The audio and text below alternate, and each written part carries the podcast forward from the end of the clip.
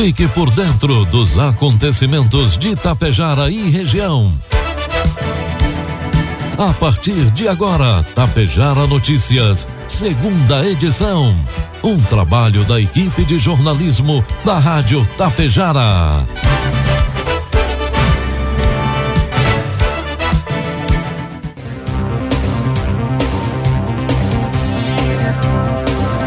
12 horas com 32 minutos, 24 graus a temperatura. Boa tarde, está na hora aqui pela Tapejara FM 101,5. A segunda edição do Tapejara Notícias, desta segunda-feira, 25 de abril de 2022. Tempo ensolarado com muitas nuvens em Tapejara. São destaques desta edição. Ibiaçá e Tapejara realizam etapas de vacinação em crianças contra o coronavírus nesta terça-feira. Reserva indígena do Ligeiro, em Charrua, comemora o Dia do Índio. Coasa promove seminário de culturas de verão no mês de maio. E cadáver em avançado estado de decomposição é encontrado no interior de Coxilha. Tapejara Notícias, segunda edição, conta com a produção da equipe de jornalismo da Rádio Tapejara e tem oferecimento da Cotapel, da Anglasa Comércio de Máquinas Agrícolas e o Laboratório Vidal Pacheco. Vem aí o tradicional encontro das mulheres cooperativistas. A Cotapel convida você, associada e cliente, para uma tarde incrível. Será no dia 11 de maio, às 14 horas, no Centro Cultural de Tapejara, com a palestra A Magia de Ser Mulher, diante de um cenário de transformações. Retire seu ingresso nas unidades da cooperativa e participe. Cotapel, desde 1985, ao lado de quem produz. Graneleiros são equipamentos de grande utilidade na logística envolvida na colheita de grãos e na época do plantio. Por serem utilizados nas duras condições do campo, necessitam ser equipamentos bem construídos, fortes, robustos, capazes de suportar o rigor da atividade agrícola. As melhores opções de graneleiros à pronta entrega você encontra na Anglasa. Entre em contato com o nosso vendedor da região Alexandre Almeida, pelo fone 5499994 2465 e tire suas dúvidas. Conte com o Laboratório Vidal Pacheco para realizar o teste de diagnóstico da Covid-19. Teste de antígeno com resultado em até 30 minutos. O Laboratório Vidal Pacheco possui uma unidade pertinho de você em Tapejara, na rua 15 de novembro, 121, em frente ao sindicato. Ligue 3310 1445. Laboratório Vidal Pacheco, unindo histórias, somando vidas.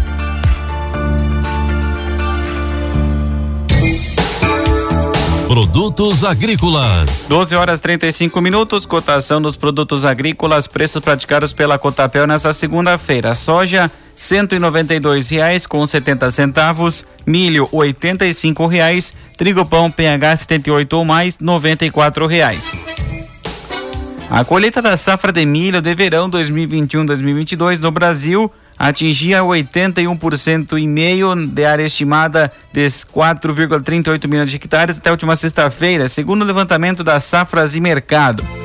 Os trabalhos de colheita atingem cerca de 99% no Rio Grande do Sul, cerca de 90% em Santa Catarina, 94% e meio no Paraná e 86,7% em São Paulo. No mesmo período do ano passado, a colheita já atingiu 82,7% da área estimada de 4 milhões 3,35 hectares da safra de verão 2020-2021. A média de colheita nos últimos cinco anos para o período é de 78,9%. Informe Econômico. 12 horas com 36 minutos, trazendo informações e cotações do mercado econômico. Neste momento na Bolsa de Valores, dólar comercial opera a quatro reais com oitenta centavos, dólar turismo cinco com três, euro cinco reais com vinte centavos. O mercado brasileiro de carne suína segue mostrando sinais de recuperação. Segundo o analista Alan Maia, das Safras e Mercado, os preços da carcaça e do quilo vivo reagiram novamente no Centro-Sul nos últimos dias, com a reposição entre o atacado e o varejo evoluindo bem. A perspectiva de que o ambiente de negócios possa perder um pouco de ritmo até o fechamento do mês, com o consumo impactado pela menor capitalização da população, explicou Alan. Ele ainda sinaliza que, mesmo com a reação nos preços, a carcaça suína permanece bem atrativa para a população, considerando que a relação de troca com o frango congelado ainda está próxima de 1,2 em São Paulo. Isso significa que, com o preço de um quilo da carcaça suína, é possível comprar 1 kg e 200 gramas de frango congelado, que pode ajudar ao escoamento. Outro Outro ponto favorável é que a concorrente carne bovina apresenta preços restritivos na ponta final para as famílias de menor renda, avaliou. O analista destaca que os negócios envolvendo o quilo vivo evoluíram de maneira ajustada nesta semana, com o registro de animais disponíveis ainda em várias localidades. O controle do peso deve resultar em menor oferta à frente. As margens da atividade estão melhorando, mas ainda estão deterioradas. Desta maneira, o ajuste produtivo deve seguir acontecendo no decorrer de próximas semanas, ressaltou Alan Maia. Previsão do tempo. O domingo de sol que encerrou o feriadão de Tiradentes já dá lugar à chuva em pontos do Rio Grande do Sul. Ao longo desta segunda-feira, o estado registra chuva e queda nas temperaturas. Na fronteira oeste, a chuva moderada teve início ainda na madrugada.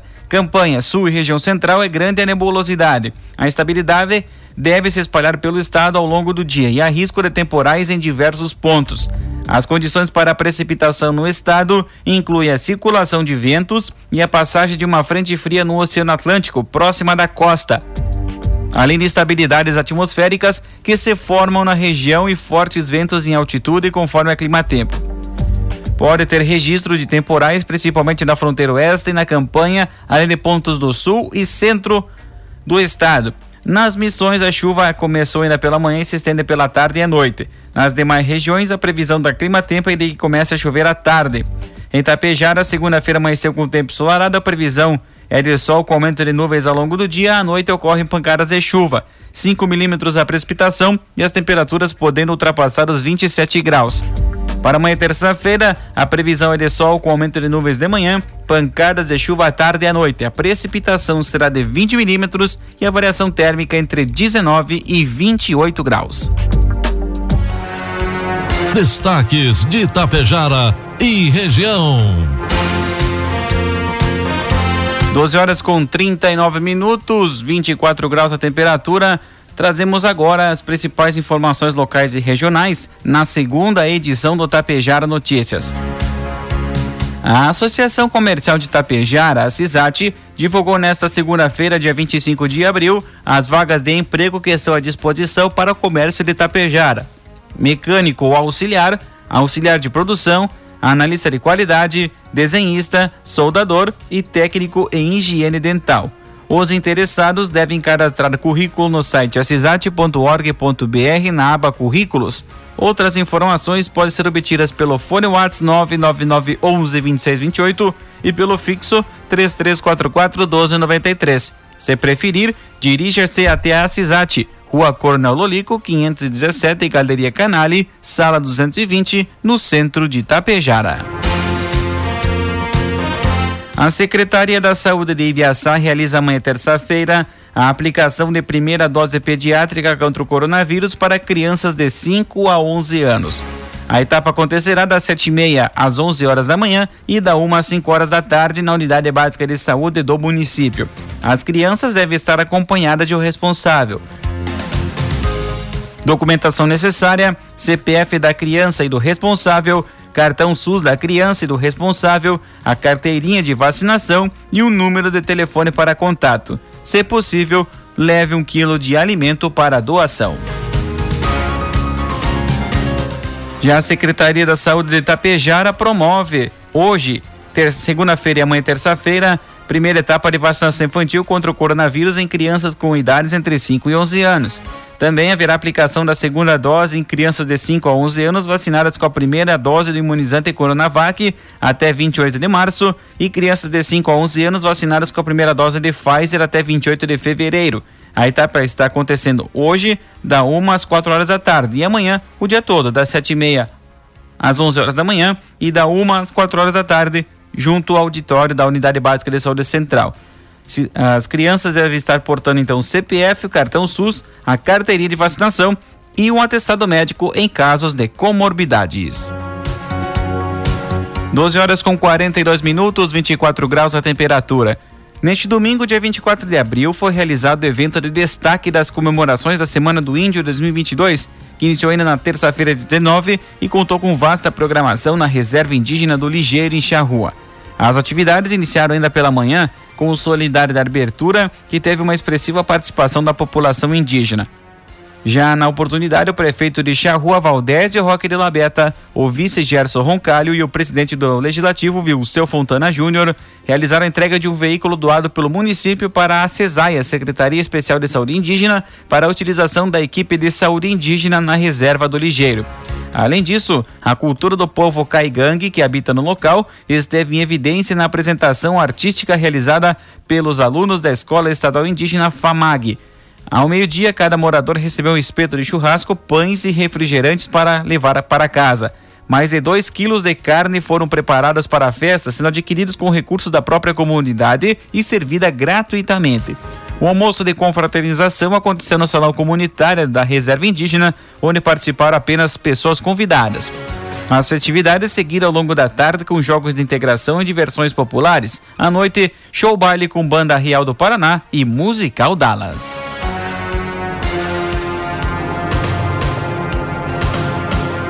No ano passado, o Rio Grande do Sul colheu a sua maior safra de inverno desde 2015, com um aumento superior a 55% na produção. Houve acréscimo na área cultivada e na produtividade das lavouras de trigo, aveia branca, cevada e canola, culturas mais tradicionais do período. Os dados constam no levantamento final da safra passada, apresentado em dezembro pela Secretaria da Agricultura do Estado. A safra de inverno 2021 foi recorde também na região de atuação da Coasa. A cooperativa recebeu mais de 1 milhão e 350 mil sacas de grãos, mais do que o dobro recebido em 2020. E desta forma, ciente do seu papel de incentivadora da produção e difusora de tecnologias e conhecimentos, a Coasa de Água Santa promove o Seminário das Culturas Inverno. A programação será desenvolvida no dia 5 de maio, uma quinta-feira, a partir das 9 horas da manhã, na Gruta Nossa Senhora de Lourdes, em Água Santa. Entre os palestrantes, já confirmados está Fabiano Paganella, da Plantec de Vacaria, empresa gaúcha especializada em agricultura de precisão, que vai trabalhar temáticas em torno do manejo do solo para as altas produtividades e rentabilidades.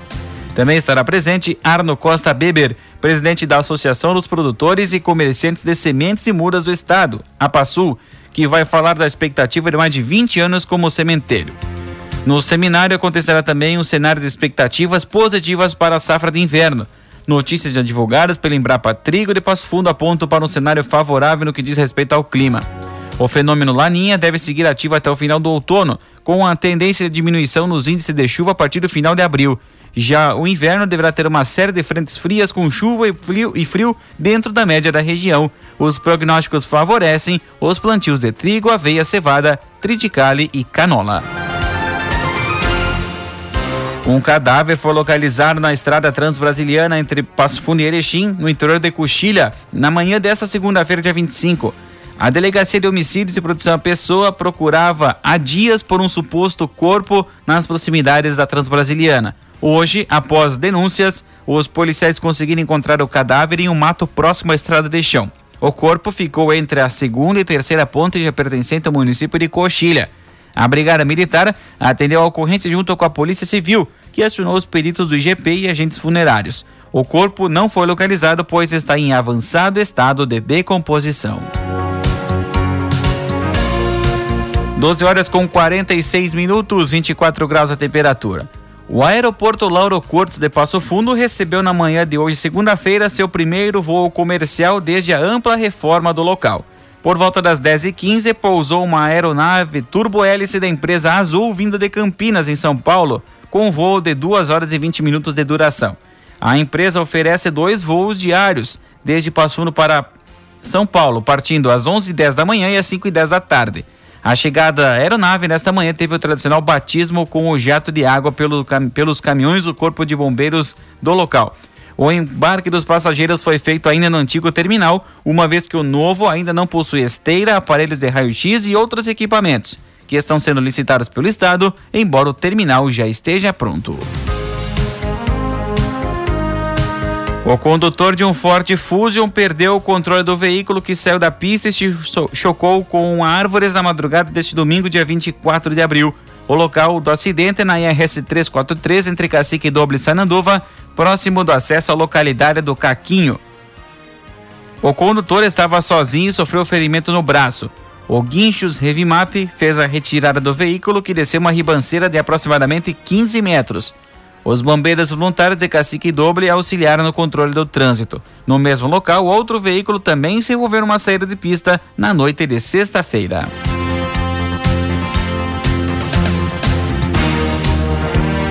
Um homem morreu e uma mulher ficou ferida após pelo menos dois indivíduos efetuarem diversos disparos de arma de fogo contra o casal na noite do último sábado em Erechim. O crime foi registrado pouco antes das 10 e meia da noite na rua Santa Cecília, no bairro Cristo Rei.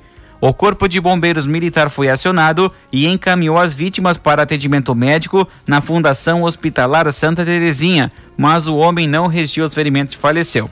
A mulher segue internada e, de acordo com informações não oficiais, estaria fora de risco. Os nomes das vítimas não foram divulgados. Este foi o terceiro assassinato registrado em abril deste ano na cidade de Erechim. 12 horas com 48 minutos e meio, 24 graus a temperatura. Por volta da uma hora da madrugada de hoje, segunda-feira, a Brigada Militar de Marau atendeu uma ocorrência de incêndio em veículo. O fato aconteceu na estrada de acesso ao abatedouro Rodeio, onde um automóvel GM Celta modelo 2015 com placas de Arabutã, Santa Catarina, foi totalmente consumido pelas chamas. O chamado para o combate teria ocorrido por parte do próprio condutor. Não há informações sobre o que teria causado o incêndio, mas o veículo teve perda total.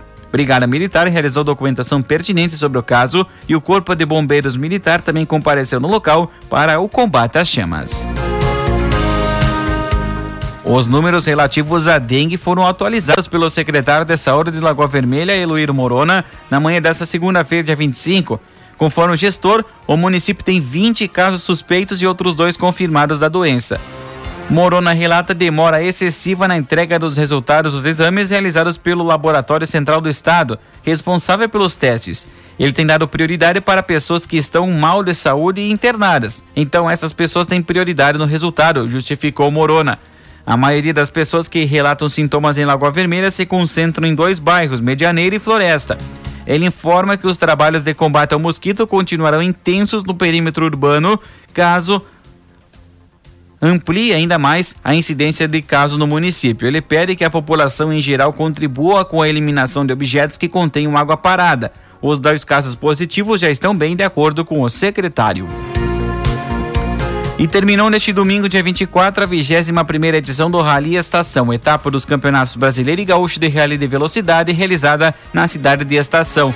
Na pista, os competidores vindos de seis estados brasileiros enfrentaram diversas situações. Na sexta-feira, o treino final de ajuste foi embaixo de chuva e com pista molhada. No sábado, primeiro dia de corrida, lama no início das sessões, garoa e piso firme e seco na tarde. No domingo, dia 24, a poeira forte no local. Um grande evento com a ajuda de muitos voluntários, conseguimos mais uma vez entregar uma grande corrida aos fãs e competidores, pontuou ao final da prova o presidente do clube promotor do Automóvel Clube de Estação, Leandro Rosa. Cada um dos dias de disputas valeu por uma corrida distinta dentro da etapa, tanto para brasileiro quanto pelo, pelo gaúcho de rally de velocidade. Os irmãos, Juliano e Rafael Sartori, não deram chances para ninguém, somando o melhor tempo final do, do final de semana entre os carros de tração 4x4 na categoria Rally 2. Já entre os carros de tração 4x2, os paranaenses Maurício Neves e Leandro Ferrarini venceram os dois dias da categoria Rally 4 e também somaram o melhor tempo do final de semana.